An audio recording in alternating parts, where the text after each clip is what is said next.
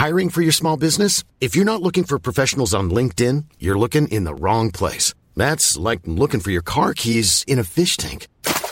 LinkedIn helps you hire professionals you can't find anywhere else, even those who aren't actively searching for a new job but might be open to the perfect role. In a given month, over 70% of LinkedIn users don't even visit other leading job sites. So start looking in the right place. With LinkedIn, you can hire professionals like a professional. Post your free job on linkedin.com slash people today. Mes chers compatriotes, je suis heureux de vous dire ce soir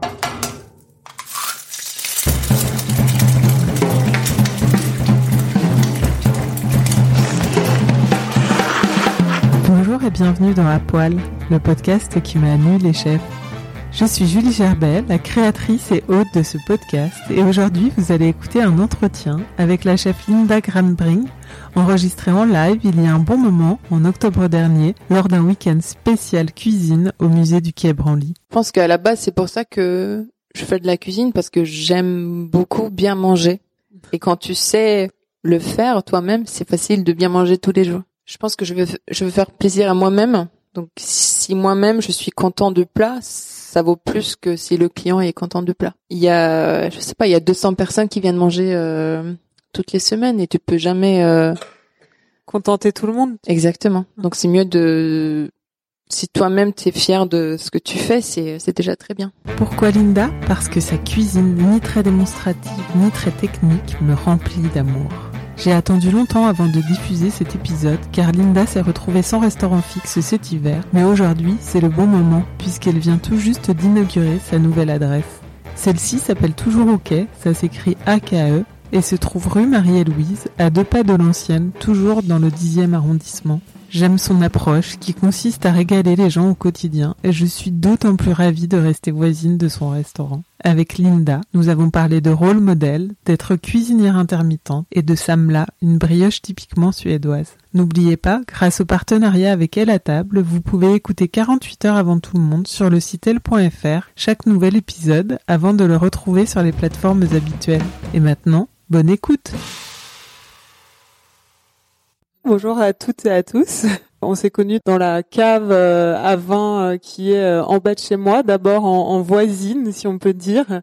Et puis on a commencé à discuter. Puis après j'ai goûté sa cuisine, regoûté et encore regoûté. J'ai tout de suite adoré et j'adore encore. Et donc, euh, je trouve qu'il y a vraiment un côté réconfortant et émotionnel dans tes, dans ta cuisine et dans tes plats. Est-ce que c'est quelque chose à laquelle tu réfléchis quand tu, quand tu cuisines? Je mets beaucoup d'amour dans ma cuisine tout est réfléchi euh, pour être euh, très très bon et je cuisine que des choses que j'ai envie de manger moi-même. Oui, peut-être parce qu'il y a beaucoup de gens qui disent euh, comme toi après après être venu dîner, ils disent que ils ont senti quelque chose et c'est peut-être cet amour que je transmets par ma cuisine. En tout cas, c'est vrai que c'est c'est pas des c'est pas une cuisine technique. Euh, enfin, en tout cas, on n'a pas l'impression. Euh, non, mais que ça lui enlève pas de, de, de qualité, hein. Mais c'est vrai que c'est, on sent les, enfin, on sent, on est hyper content de manger ça et ça fait du mm. bien et c'est bon et.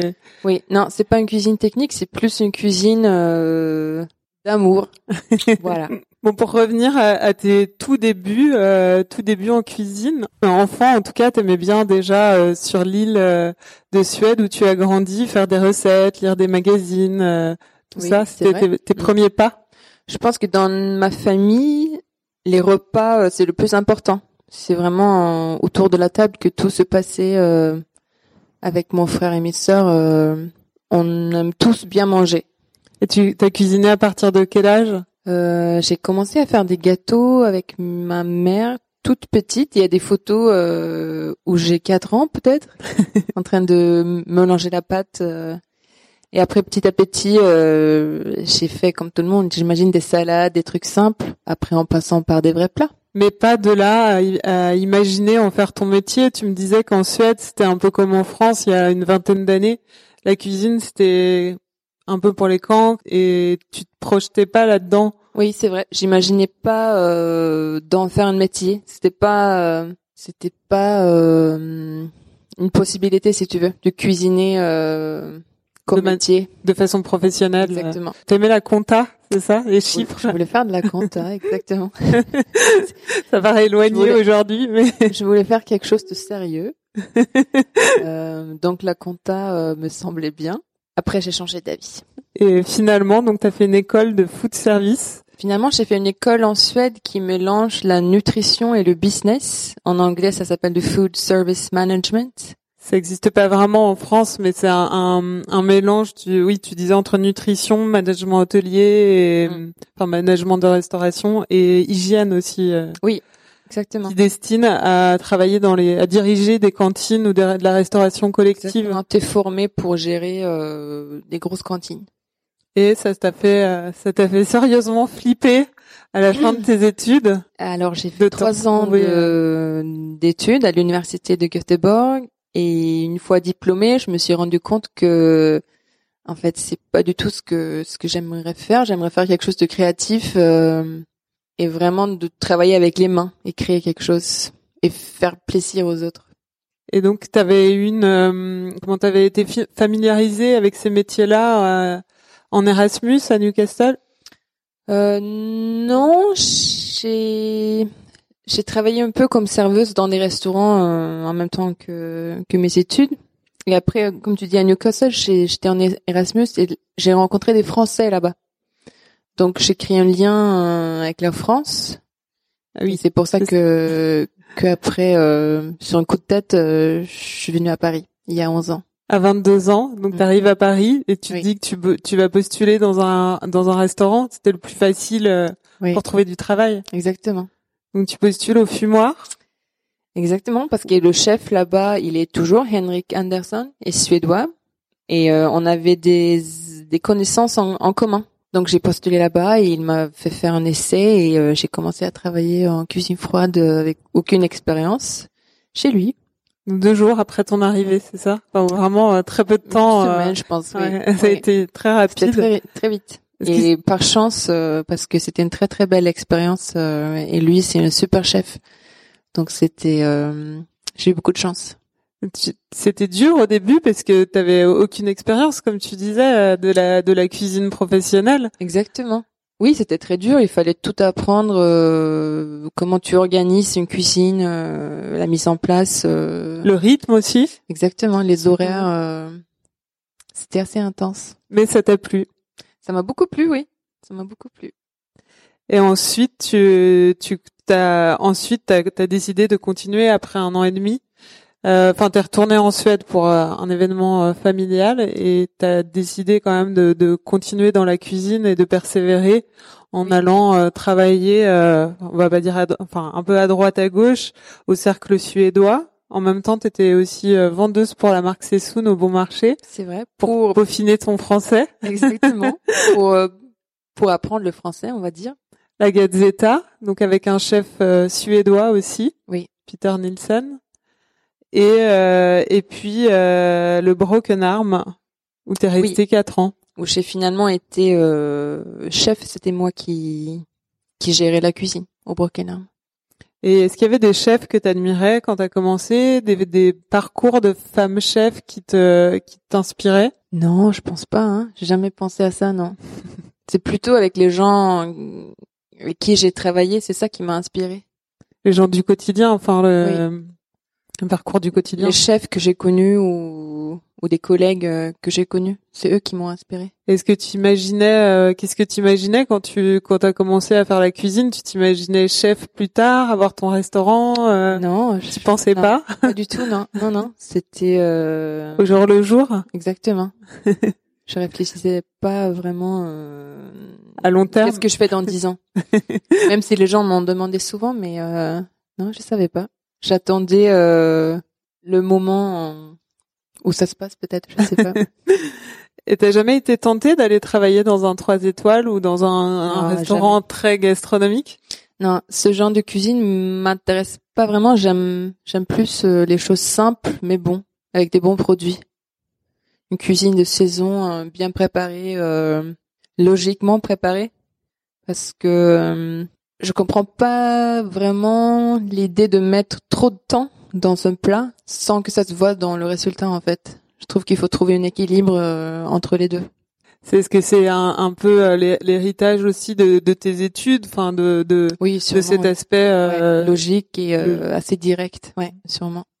Et euh, donc dans au Broken Arm dont on parlait, il y a, la- pour la petite anecdote quand quand j'ai appris que Linda euh, avait été chef là-bas, je lui ai ressorti une photo. euh, merci Instagram donc de de de plats que j'avais mangé qu'elle avait fait. Donc je la connaissais pas à l'époque, mais je me souvenais très bien de ce plat qui était délicieux, qui était très simple, mais qui m'avait vachement touché. C'était un, un bagel, je crois, au poulet et à l'estragon avec des. Il était très vert, donc il y avait, il y avait plein de, de de légumes, je pense, mais Mhm. je me souvenais très bien de ce plat, voilà, qui est un plat de tous les jours, mais vraiment euh, qui m'avait marqué. Et ouais, là-bas, tu faisais, t'es resté quatre ans, tu faisais des prouesses parce que tu travaillais dans un mètre carré à peu près, non? Oui, alors euh, minuscule. The Broken Arm, c'est un c'est un café-restaurant qui est ouvert que le midi.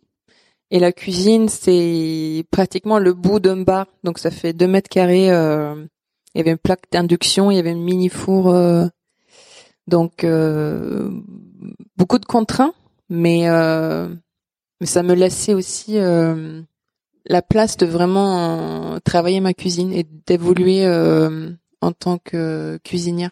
Ça, oui, ça a été bénéfique euh, Ah oui, pour ta, Mm. ta créativité Mm. aussi. Exactement. Super créatif, même si c'était assez euh, carré ce que je pouvais faire, parce que euh, il y avait pas de d'extraction, euh, etc. Euh, je pense que ça ça laissait beaucoup de place à la créativité, oui. Et donc fatigué après après quatre années intenses là-bas, Oui. tu, tu intense. décides de quitter ton poste pour euh, pour euh, t'atteler à, à accepter les projets euh, intéressants qu'on te proposait, comme Oui. écrire un livre. Donc Oui. euh, t'as sorti chez Marabout, euh, voyager, euh, faire une résidence de deux mois aux États-Unis dans le Vermont, du consulting au Kazakhstan. Oui, c'est vrai.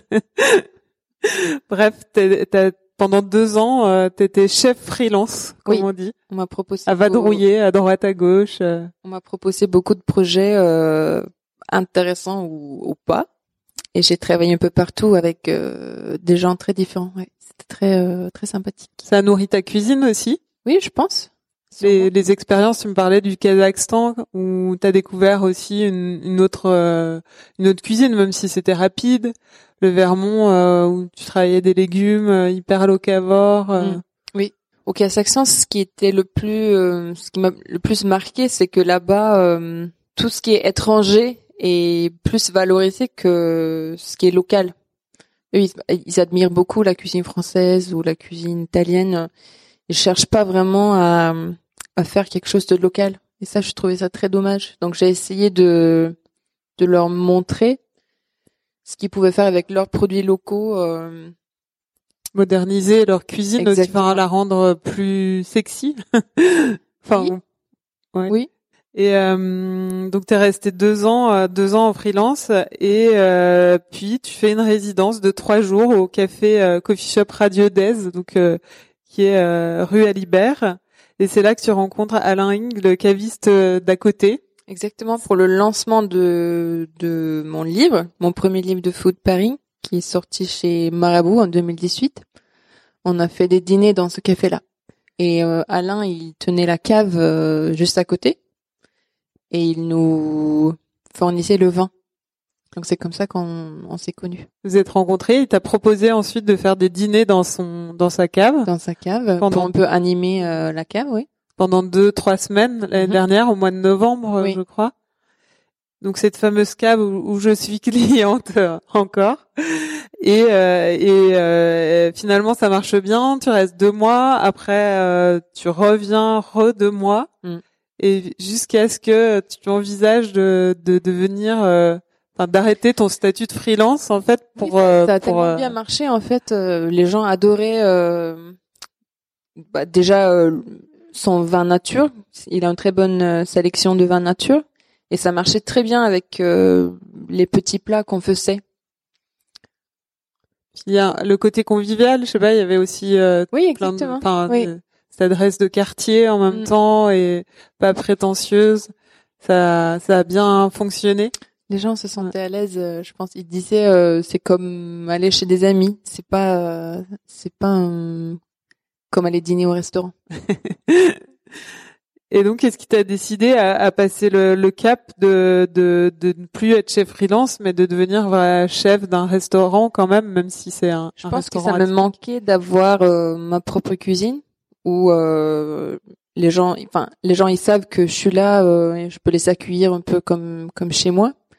Et ça me manquait aussi d'avoir euh, une cuisine où je peux faire de la mise en place tous les jours, parce que ça c'est important euh, pour la créativité. Tu testes des choses, tu sais que tu as une sauce déjà faite, euh, donc c'est facile de de élaborer des nouvelles recettes. Quand tu es en freelance, t'as pas vraiment ce point euh, fixe et euh, c'est beaucoup plus difficile Oui, de que, trouver une, une stabilité. Ce que tu me disais, c'est que t'en avais un peu marre, marre aussi de d'avoir ta valise. Enfin, t'étais comme Oui. euh, quelqu'un qui squatte à droite à gauche euh, avec sa valise et qui Ça. arrive euh, Mm. avec ses, ses casseroles et Ça me manquait d'avoir euh, mon chez moi. les limites euh, Il était temps de, de revenir à ouais. ça. Donc euh, Alain a fait des travaux en cuisine. Vous avez transformé les lieux ensemble avec Julien qui est juste là aussi, euh, le conjoint de Linda, C'est qui s'occupe des, des vins et, et qui s'occupe du, du service et de tout- et de la vaisselle aussi. Non, donc, pas vraiment. euh, il disait ça tout à l'heure. J'avais des doutes, mais Pas vrai. donc les vous avez vous avez construit euh, et transformé cette cave. Donc En- il a en cave à il a dé- manger. voilà en cave à manger. Il a déménagé la, la vraie cave, si on peut dire euh, le vrai la, le vrai, la vraie activité caviste euh, juste à côté. Mm. Et donc dans ce- cet endroit euh, de cave à manger, c'est devenu quand même un petit peu plus un, un vrai restaurant où vous êtes euh, installé petit à petit et, et où vous continuez à, à, à vous développer. Mm. Vous avez changé le nom aussi. Maintenant, ça s'appelle toujours OK, mais ça s'écrit plus pareil. Ça s'écrit en suédois avec le- les lettres euh, qui existent que en suédois. C'est une A avec un rond euh, au-dessus. Ça se prononce O. Ensuite, c'est K-E et ça fait OK. Et c'est le prénom de mon oncle. C'est ça le- la petite histoire. Le clin d'œil suédois. Oui. Pour garder euh, l'affiliation. Bon, on va faire une petite pause euh, interview dans l'interview. C'est une tradition dans mon podcast. D'accord. tu vas devoir répondre du tac au tac. Ton âge? 34. du tac au tac. Ton signe astrologique? Vierge. Ton plat signature? J'en ai trop. J'en ai une pour chaque saison, je pense. Alors en ce moment, en automne? En ce moment, des gnocchis euh, frits avec euh, du poivre de Jamaïque, de lardon et des oignons. Mm, ça donne envie. Hein. Ton plat préféré à manger? Tout ce qui est bon. le chef que tu admires le plus? Plus, je sais pas, mais j'admire beaucoup euh, la chef de Holy Belly, Sarah Mojo, parce qu'elle elle gère une très grande équipe euh, parfaitement. Euh, le, ton ingrédient préféré? Les agrumes, et ton ingrédient détesté? J'en ai pas. ton ustensile fétiche. Mon quoi, pardon? Ton ustensile fétiche. Ah, la spatule. et ton dernier meilleur repas? Celui qui te vient comme ça en tête sans réfléchir. Sûrement chez Mokonuts. J'adore manger chez Mokonuts. Le meilleur compliment qu'on t'ait fait?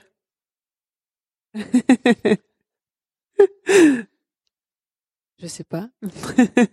Et la pire critique, peut-être que tu t'en souviendras plus facilement. Ah, c'était très bon. Il est où le chef? Toujours sympa. C'est, euh, c'était chez, chez OK? Non, ça c'était sûrement chez The Broken Arm. Il est où le chef? Mm. C'est drôle. Ouais. Il s'attendait pas à avoir une femme en cuisine. Exactement. Tu m'as dit, toi, t'as jamais euh, vraiment. Tu m'as dit que t'avais toujours travaillé avec des chefs sympas. J'ai eu beaucoup de chance. euh, J'ai connu que des des chefs d'abord très doués et après euh, très intelligents et euh, et genuines. T'as jamais senti euh, senti que le fait d'être une femme en cuisine, c'était un, un inconvénient ou, ou difficile? Non, jamais. T'as de la chance. Quelle est ta plus grande fierté professionnelle? Sûrement que les gens reviennent manger dans mon restaurant. Et comment tu te présentes comme euh, on enfin tu disais là dans dans dans la, dans cette critique qu'on ne voyait pas forcément chef mais toi comment tu te sens et comment tu te présentes? Est-ce que c'est restauratrice, chef, cuisinière? Cuisinière, je pense tout simplement. Et euh, artiste. Qu'est-ce que représente la cuisine pour toi? La vie. Qu'est-ce qui, qu'est-ce qui guide, euh, qu'est-ce qui guide le, le fait de faire tes assiettes? Une envie de de créer, je pense tout simplement. De régaler aussi. Tu disais que tu aimais euh, donner de l'amour à travers. Oui, bien sûr. euh, De bien manger. euh, je pense qu'à la base, c'est pour ça que je fais de la cuisine parce que j'aime beaucoup bien manger. Et quand tu sais le faire toi-même, c'est facile de bien manger tous les jours. Et donner quand même euh, aux clients, c'est euh, c'est aussi un- une part importante euh, dedans? Oui, bien sûr. Mais tout d'abord, euh, je pense que je veux, je veux faire plaisir à moi-même. Donc, si moi-même je suis content du plat, ça vaut plus que si le client est content du plat. c'est très égoïste finalement. C'est vrai parce que tu peux jamais. euh, Il y a, je sais pas, il y a 200 personnes qui viennent manger euh, toutes les semaines et tu peux jamais. euh, Contenter tout le monde. Exactement. Donc c'est mieux de. Si toi-même tu es fier de ce que tu fais, c'est c'est déjà très bien. Est-ce que c'est dur euh, d'être jugé euh, à chaque assiette, à chaque client? Oui. Parce que c'est quand même euh, quelque chose de dans la cuisine, ça revient à chaque plat. Mm. T'es presque tu remets en question ta, ta cuisine, enfin et ouais. ton T'as qu'une chance. et c'est dur, ouais. Ouais, c'est très stressant de toujours maintenir euh, une très bonne qualité, mais euh, je sais pas, il faut s'habituer euh, parce que c'est le métier. Tu, tu fais un entraînement, tu as besoin d'être en forme quand tu cuisines. t'as- Bien sûr, oui. T'essayes de, Oui. de maintenir, euh, de te maintenir euh, justement dans un bon état d'esprit. Exactement. De rester positif et euh, et de trouver euh, de la créativité tous les jours. Comment tu comment tu conçois tes assiettes? L'autre jour, quand je suis passée, t'étais en train de faire ton menu, de réfléchir. C'est- tout d'abord, c'est euh, ça tourne autour des de légumes de saison. C'est ça la base, toujours la base euh, de mes recettes. Et après, euh, je réfléchis à ce que j'aimerais manger pour trouver des des aliments qui vont bien ensemble. Un peu de poisson, un peu de viande, des épices, des herbes. Oui, t'as cinq assiettes dans le menu, cinq Oui. assiettes différentes Dans le salées. menu, on propose, euh, des- on appelle ça des demi-portions. C'est fait pour euh, soit euh, tu en prends plusieurs, soit tu partages avec tes euh, tes amis. Et euh, il y en a cinq, ouais. Et donc t'essayes d'équilibrer ce que tu disais. Si tu fais une assiette avec du poisson, de la viande, végétarien aussi, ça te Oui, ça t'aide à. toujours quelque chose construire. pour, euh, pour que chacun puisse trouver son bonheur dans le menu. C'est ça l'idée. Est-ce que tu cuisines avec ton cœur ou avec ta tête? Même si on a un peu deviné, Oui. mais Les deux, je pense. les deux. Peut-être plus avec le cœur. Si tu manges avec le cœur ou tu manges avec la tête, je sais pas. un peu des deux, sans doute. Le goût, c'est dans la- le cœur ou la tête? Je sais pas. un peu euh, dans les deux endroits, sans doute. Ouais. Est-ce que tes voyages euh, et tes origines inspirent ta cuisine? Enfin, tu tu parlais du Kazakhstan et Euh, mes origines, oui, sûrement. Il y a, il y a souvent des, euh, des tâches euh, scandinaves dans le menu. Peut-être pas des, des plats suédois, mais des, des inspirations ou des, euh, des, euh, des ingrédients suédois. Oui, mais très discrètes, hein. Discrètes et en même temps qui Oui. sont présentes. Oui, Si on veut les voir, on les. Enfin, si on veut pas les voir, en tout cas, on on n'est pas obligé de les voir. Non, finalement. c'est, c'est vrai. Là, euh, il y a deux semaines, il y avait par exemple des, euh, des cèpes séchés que j'ai ramassés avec mon père euh, quand j'étais en Suède là il y a il y a pas longtemps. Et euh, là cette semaine, il y a dans dans un des desserts, il y a euh, la combinaison pomme cannelle qui qui existe sûrement dans d'autres cultures aussi, mais en Suède c'est euh, c'est assez classique. C'est très important. Mm. Et euh, il y a aussi, enfin en Suède en fait on enfin on sait pas forcément, mais mais euh, il y a beaucoup d'épices qui sont présentes comme la cardamome, la cannelle, le clou de girofle. euh, Cette, ça, ça, c'est des épices quoi que tu aimes utiliser dans ta cuisine. Oui, carrément. Souvent dans des recettes euh, traditionnelles suédoises, il y a il y a ces épices là qui datent euh, je sais pas quand et qui sont restées dans la culture euh, suédoise.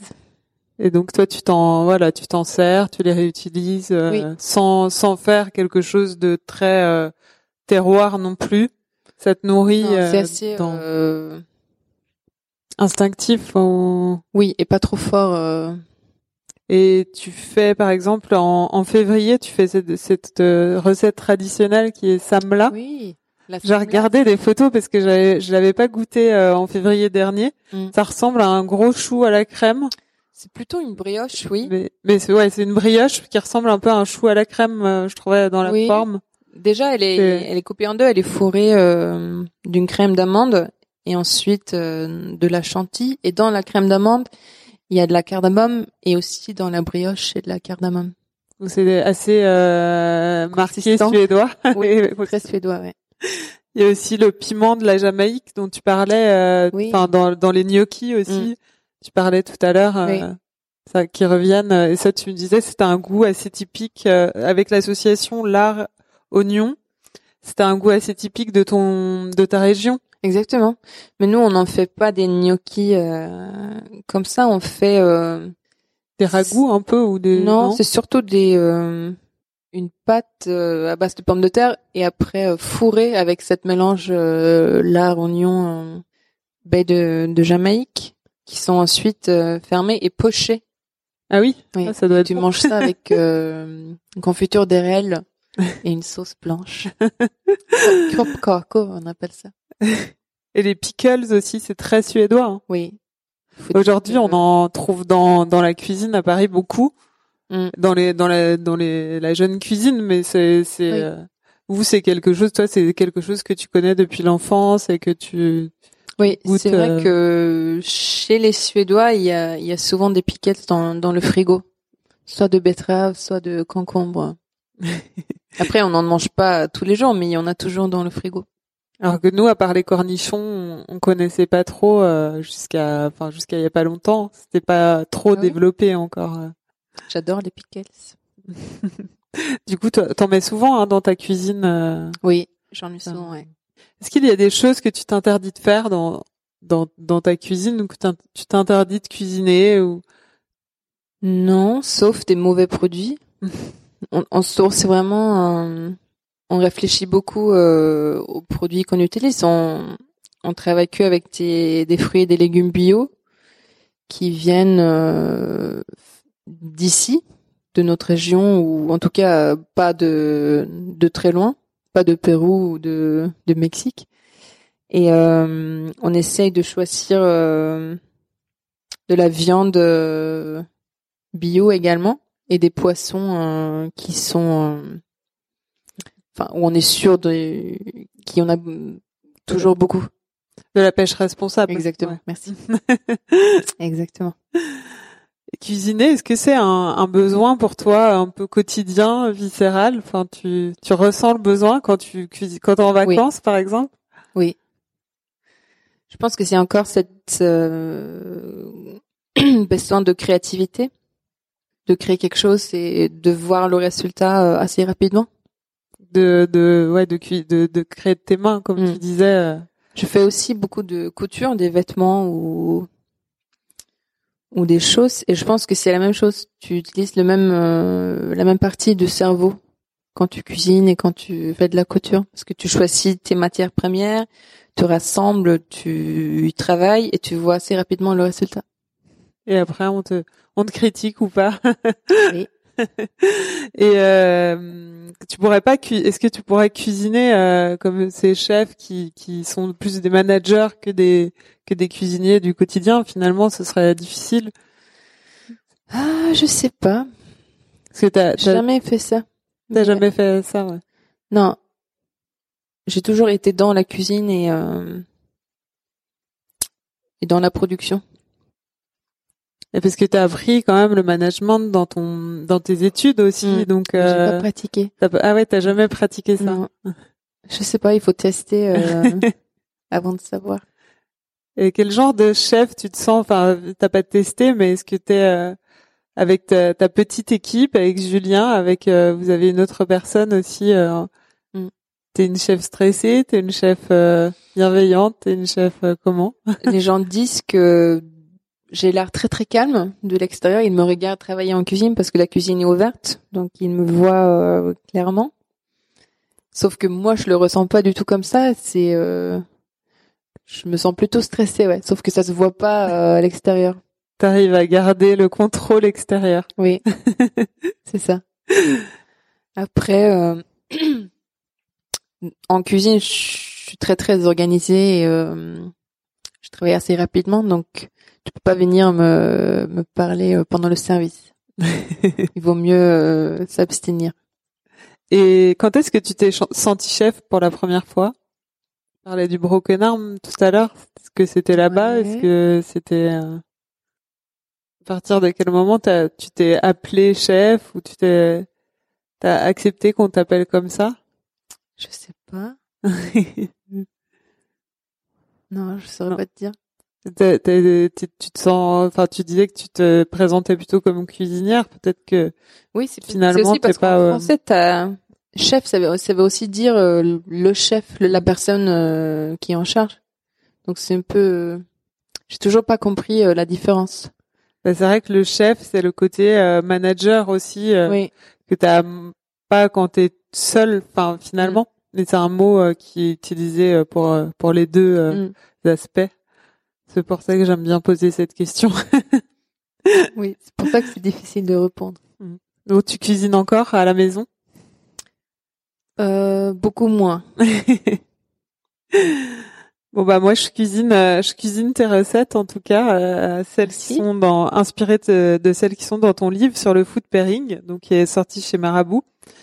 Euh, dedans tu explores les accords audacieux, celui des asperges vertes et de la pistache, celui du brocoli avec le ducat et Mm. les noisettes ou d'autres accords encore, cassis, romarin. euh, Mm. ça, c'était, c'était, euh, enfin, ce que vous avez appelé food pairing, donc ces accords un peu euh, audacieux Mm. euh, pour construire euh, une cuisine après assez euh, facilement. C'était, euh, c'était quelque chose déjà que tu pratiquais, toi. Euh oui, alors c'est des recettes très simples, mais euh, sur des associations un peu étonnantes. C'était ça l'idée de base. euh, et je pense que c'est ça ma cuisine. C'est des, c'est quelque chose de très simple, mais avec des associations étonnantes. Et donc facile, euh, si je peux dire, à, à refaire à la maison. Oui. Et donc j'ai une autre, euh, j'ai une autre tradition du podcast, c'est de demander euh, une recette super simple à, faire. Donc qu'est-ce que tu nous recommandes? Euh, on va prendre une recette euh, du, menu de cette semaine sur le céleri rave qui est en pleine saison euh, en ce moment. J'adore le, le rave. Et je vous conseille de le cuire euh, déjà euh, très bien le laver, la garder entièrement, mais vous lavez la peau euh, sans l'éplucher. Après, vous mettez au four euh, comme il est pendant une heure et demie sur 180 degrés et ça va le cuire et un peu le dessécher. Il va perdre un peu d'eau et euh, son goût va être renforcé. C'est super bon. Et avec ça, vous faites un beurre noisette. Donc vous faites cuire le beurre jusqu'à qu'il soit doré euh, et délicieux. Dedans, vous mettez des raisins, des capres et des feuilles de sauge. Et euh, au moment de servir, vous snackez euh, le céleri rave coupé en, en morceaux et vous mettez le beurre dessus et vous servez ça avec euh, ce que vous voulez ou en plat euh, unique. C'est délicieux. Ah, Ça a l'air. En tout cas, ça donne envie de- d'essayer.